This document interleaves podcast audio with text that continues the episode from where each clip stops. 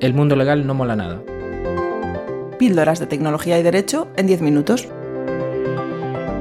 Hola, yo soy Cuartillo. A ver, pero Cuartillo no es un nombre. Bueno, vale, en el registro me llaman José Manuel. José Manuel, ¿qué más? Sendín. ¿Qué más? Rodríguez. Yo soy Bárbara Román, también me conocen como arroba abogado penal. ¿Román qué? Méndez. Vale. Bárbara, tenemos una gran noticia. ¿Qué noticia, Cuartillo? Cuéntame. ¿Tú qué crees? Que las noticias buenas siempre son buenas, como Madre su propio mía. nombre indica. Está súper estupendo, ¿eh? Pues no sé, Cuartillo, ¿cuál es la noticia? Tenemos patrocinadores, Bárbara. dices? Sí, En serio. sí. Y, no somos nosotros.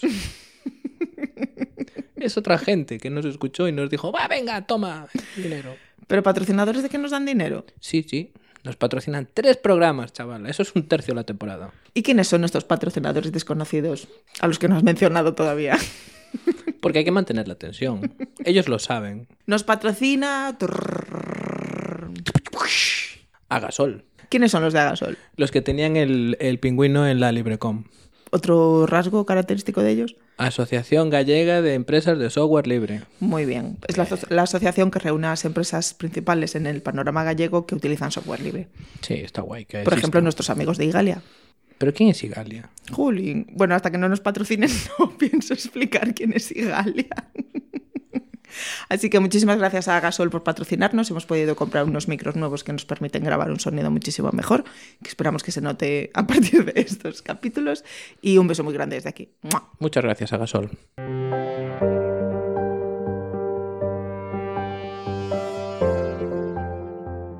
Hola, ¿qué tal? ¿Cómo estáis?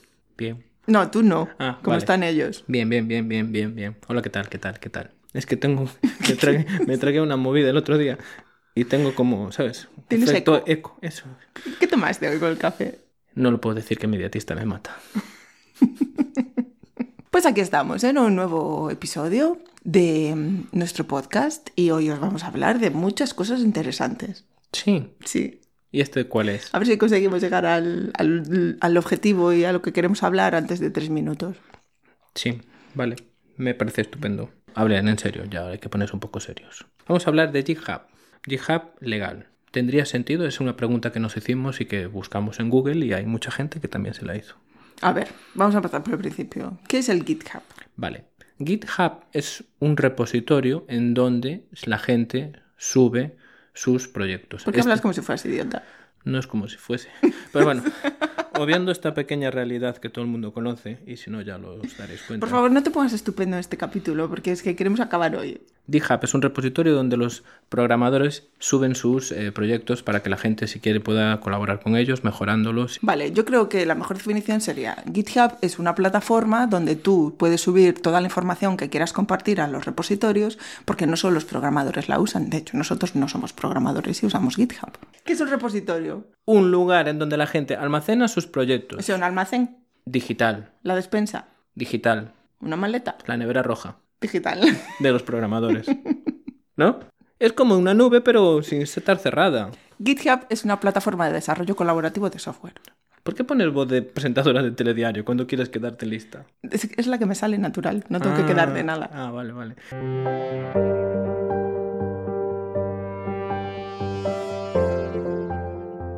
Bueno, ahora que ya sabemos qué es GitHub, ¿por qué lo usan los programadores? Hay que destacar que no todos los programadores lo usan. Lo usan aquellos que consideran o les gusta el sistema colaborativo y de compartir información como en toda en la vida. Necesitan o quieren o bien colaborar en otros proyectos o que la gente colabore en sus proyectos para mejorarlo, para arreglar el código o para lo que consideren oportuno, pero siempre por la idea general de compartir. A ver, pero a lo mejor lo que pasa es que los programadores también tienen un poquito de postureo, ¿no? Y lo que quieren es, buah, mira qué código más chulo, me ocurre que todo el mundo lo vea y lo flipe un poco. Claro, y someterse al escarnio público de que alguien que sepa el doble que él le diga, pues es una puta mierda. Pues estaría guay porque entonces aprendería, que es lo Claro. que cuando yo te digo que tú haces las cosas mal, pues lo que tienes que hacer es aprender, pero no lo haces. Es como si le dices a Torvald, oye, mira, que mejoré tu kernel, y te dice él, vete a tomar por saco. A Linus te refieres. Sí, sí, Torvald ese. Hoy no vamos a hablar de tu amigo Stallman. Mi amigo Stallman está de vacaciones. Bueno, que se nos va la olla. Eh, ¿Tú por qué crees que en el sector legal surgen estas inquietudes? Pues porque yo creo que todo el mundo quiere, como bien dices, tiene un poco de ego y quiere compartir con la gente y decir, oye, mira, este tío sabe hacer las cosas muy bien, vamos a subir esto para que todo el mundo lo vea. Claro, porque los abogados son un colectivo que se caracteriza por su generosidad para con la comunidad y, y por su ego desmedido. Hombre, lo del ego seguro. Ya, pero lo de la generosidad es lo que no me encaja. Desarrolla un poquito la idea. Como en los exámenes. Razona tu respuesta, cuartillo. Supongo porque la gente está cansada de tener que pagar bases de datos en donde los formularios no dejan de ser formularios que son los mismos que encuentras en Internet y no te solucionan la vida. Si yo ya busco en Internet formulario de proceso monitorio o denuncia o demanda o querella criminal o lo que yo crea que tengo que poner en Internet y me sale el formulario, entonces ¿para qué quiero un sitio donde estén todos? Hombre, porque yo personalmente nunca usaría un modelo que encuentre generalmente así eh, en la primera página de Google buscando formulario de demanda de desahucio. No, pero si lo tienen en un repositorio en donde la gente que es está acreditada que son abogados, tiene varios commits y se ve que el texto que está bien, pues te da, puede dar más confianza. Y sobre todo, pues es una cuestión de reputación, igual que los programadores. Yo pongo que no todo el mundo usará el código que ve en un repositorio, lo clona y después lo mejorará o no. Te voy a dar el margen. Me parece estupendo. Pero muy poco margen.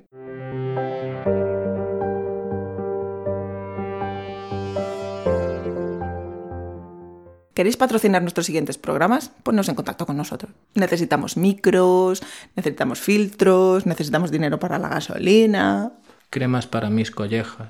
Tiritas para el cuartillo, un valium para el productor. Eso, patrocinadnos. Yo creo que este último voy a cortarle y dejar solo lo que dijo.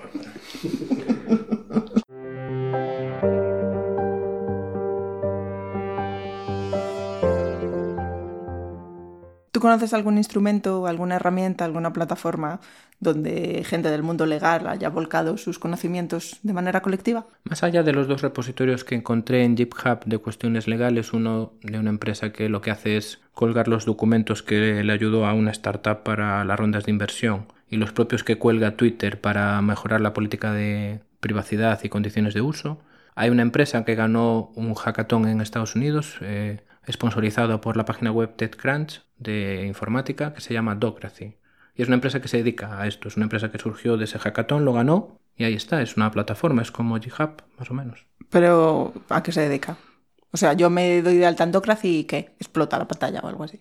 No, Tú entras y ahí tienes un repositorio en donde puedes ver documentos públicos, que son los que la gente sube para compartir con todo el mundo, y después tienes una variante que es la posibilidad de que tú los documentos que tú creas, ya bien, porque los redactes directamente con el procesador de textos que tiene incorporado o los subes desde tu ordenador o donde lo tengas, que los pongas como privados. Entonces solo tú puedes verlo, pero entonces es como un híbrido entre un repositorio. Es más bien una mezcla ahí de una nube más un repositorio. ¿Pero Docracy es software libre?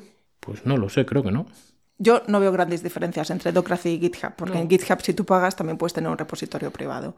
Yo lo que critico, que no es a ti, sino al colectivo de abogados, y desde aquí me crítica con todo el cariño y, y poco respeto, es la manía que tenemos los abogados de querer adaptarlo todo a nosotros. Queremos una herramienta que sea solo para nosotros, queremos una nube que sea solo para nosotros, queremos una agenda que sea solo para nosotros, y queremos todo para nosotros, y es que hay que ser gilipollas, porque ya está en el mundo. Ya existe Google Drive, ya existe el calendar, ya existe GitHub, ya existe, no sé, los CRM de que se mm, te mueres. Si pones en Google CRM en español, te salen 40. Ya existe todo esto. No hace falta que pongas delante legal o lex o juris mm, caca, porque no, es que ya existe. Sí, evidentemente hay herramientas para todo. Yo la, la idea que le veo es porque como GitHub está pensado para subir código y un archivo de readme o de license, no está pensado para que solo subas TXT. Hombre, me sorprende bastante este razonamiento porque nuestra empresa ha empezado a subir la documentación al GitHub. Ya, pero es que nosotros no somos una empresa normal. Entonces ya partiendo de eso, te estoy llamando fuera de lo normal, con connotación positiva, que te veo muy tensa. Sí, es que no. ¿Tú sabes cómo se dice en China pelo sucio? Sin shampoo.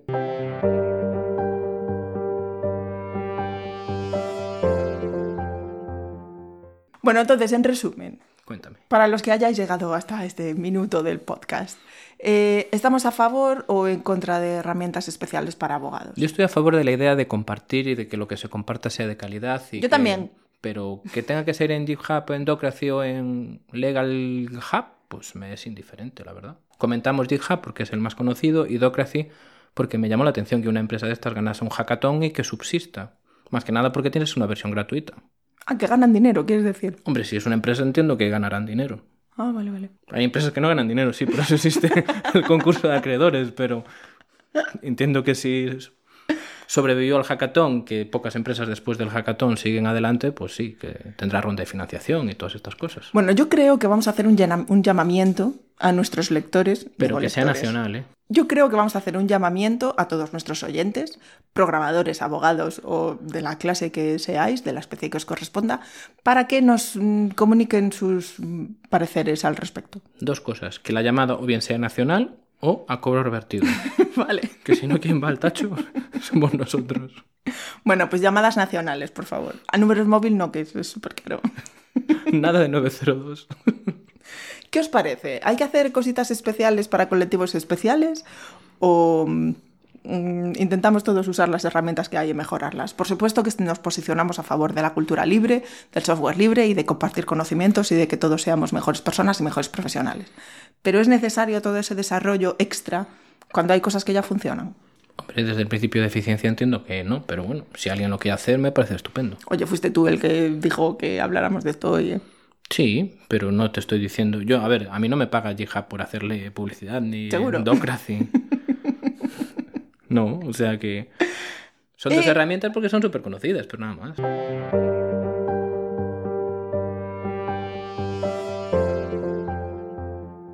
Y nuestro consejito del día de hoy no está patrocinado por nadie. Por GitHub puede ser. Hombre, sí. O Docracy. Después le mando un mail. Que nos paguen el patrocinio. Pues ¿Y cuál es el consejito de hoy? Tú eres la de los consejitos. Yo soy la de los consejitos. Hombre, claro. ¿Desde cuándo? Yo soy la de los sección chistes. Que no tengan miedo en compartir. Es decir, si vas a subir un modelo de algo que has hecho, no subas un modelo troll. Te pueden copiar un modelo, pero no te van a copiar el cerebro. Entonces, da igual. Tú, si hiciste uno, puedes hacer 200 y puedes hacer la variante. No tengas miedo a compartir, pero comparte algo que sea de verdad bueno, no una cagada de vaca. Entonces, nuestro consejito del día, además de estar patrocinado por GitHub, puede estar patrocinado por la copistería Pelamios, que es donde siempre hacemos nosotros nuestras fotocopias, Que está en Santiago de Compostela, que está en la calle Pelamios, su propio nombre lo indica, al lado de medicina, por si sois turistas. y que son unos chicos encantadores. Porque la idea es copiad, copiad, que no pasa nada, si está ya casi todo inventado. Copiad y dejar que os copien, porque si os copian, mm, es que lo estáis haciendo bien. Sí, y como bien dije, eh, si te copiaron una vez, tú puedes hacer la variante, porque aquí el que copia no piensa, pero si tú creaste algo y es bueno y es copiado y es duplicado es porque eres bueno y sabes de lo que hablas. Y si lo que hiciste es una mierda, pues no te preocupes, porque ya vendrán los trolls del turno a mejorártelo y a decirte cómo tienes que hacerlo bien. Entonces aprendes de las dos formas.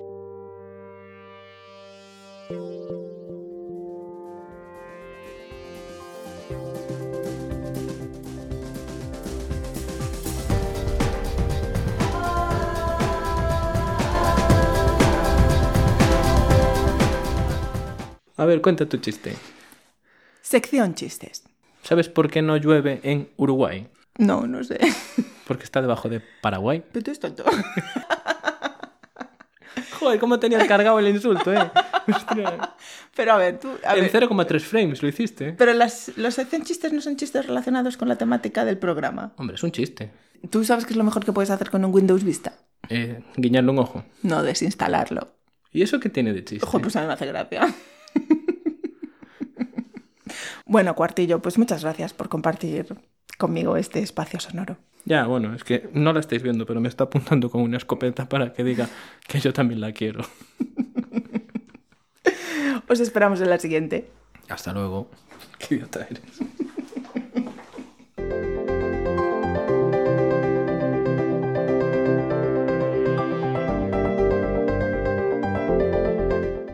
Os esperamos en nuestro siguiente programa y ya sabéis, si tenéis alguna consulta, alguna duda o queréis proponer algún tema, nos podéis escribir a nolegaltech.radio.gmail.com o poneros en contacto con nuestro Twitter arroba nolegaltech. Os aseguramos que no es un bot.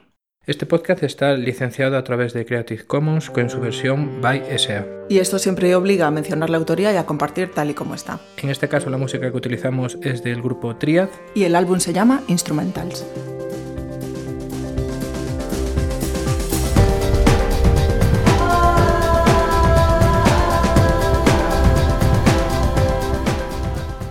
Bueno, pues nosotros nos hemos pensado, porque bueno, nosotros ¿eh? nos hemos pensado, atended esta frase ¿eh? como si fuese Rajoy. ¿Cómo se nota que somos del mismo sitio?